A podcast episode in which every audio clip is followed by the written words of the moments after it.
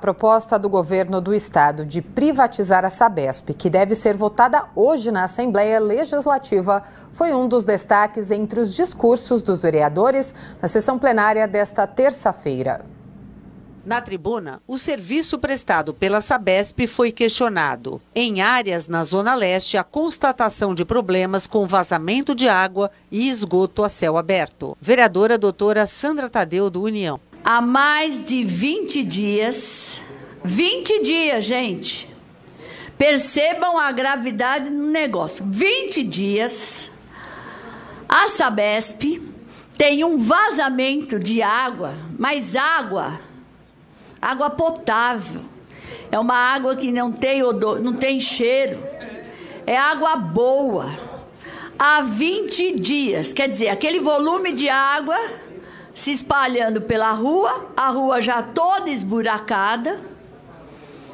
Não bastasse isso, esgoto a céu aberto. E ninguém resolve a questão desse vazamento de água. E além do esgoto a céu aberto, sendo que é cobrado.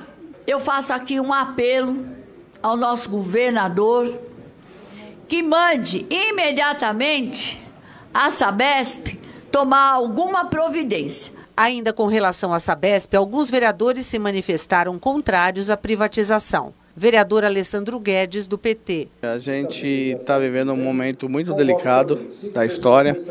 É, privatizar um patrimônio do Estado, que é a empresa de saneamento básico, a Sabesp, tratando a água como uma mercadoria, é muito sério, é muito grave. Não deu certo isso em outros cantos é, do Brasil. A gente pode citar como exemplo o Rio de Janeiro, que recentemente a população estava recebendo água barrenta na torneira de casa, água com lodo na torneira de casa, um serviço mal prestado por causa da privatização, a Sabesp deu 3 bilhões de lucro, esse lucro tem que ser revertido para atender melhor a população. A partir do momento que ela for privatizada, esse lucro vai para o bolso de alguém. Não vai reverter para baixar a conta de, de, água, não vai reverter para melhorar o atendimento, não vai reverter para poder fazer é, chegar a água onde não tem. Vereador Manuel Del Rio, do PT. A privatização pode levar uma pane também no fornecimento de água, né? porque assim como levou a pane no fornecimento de energia. A empresa fica com a fome de ter extrair o máximo de lucro possível e aí não, não, não mantém as equipes de manutenção. Então nós estamos preocupados, estamos nos posicionando contra a privatização da Sabesp, porque ela trará imensos prejuízos, tanto para a população como para os trabalhadores da cidade. E a gente tem os exemplos por aí, né? Então vocês estão acompanhando agora o caso de Maceió, que está afundando um bairro todo. É, é uma empresa privada que está fazendo aquilo lá. Empresas que é, prestam serviços essenciais não podem ser privatizadas porque elas não podem dar lucro.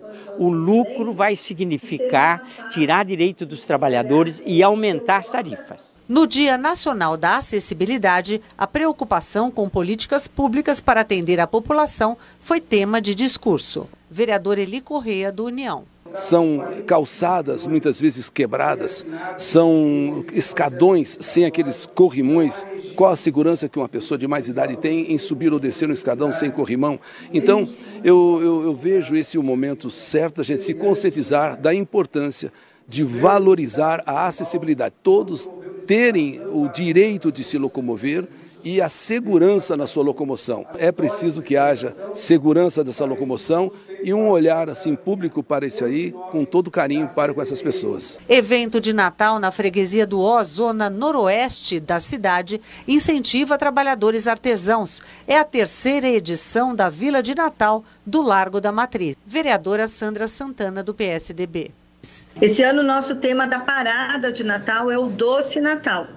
Então, toda a magia, todo o encanto do Natal, através desse tema, nós colocamos. São cinco carros alegóricos, são 16 alas desfilando. Todas essas pessoas são pessoas parceiras, amigas, voluntárias, funcionários que se dispõem a estar durante três sábados do mês de dezembro, alegrando aí a vida das pessoas que vão ao Largo da Matriz da Freguesia do Ó. Além da parada, além do artesanato, nós temos aí shows a partir das 18 horas. Então, fazer um convite a todos aqueles que estão aí nos assistindo, né, para que possam estar presentes lá no Largo da Matriz, próximo sábado, dia 9, dia 16, a partir das 18, participando junto conosco de um momento tão especial, um momento que tem levado tanta família a ocupar espaços públicos, que tem fomentado a cultura, que tem apoiado o desenvolvimento econômico, colaborar para que aproximadamente 500 pessoas, de uma forma direta ou indireta, tenham um emprego, tenham uma renda garantida nesse período.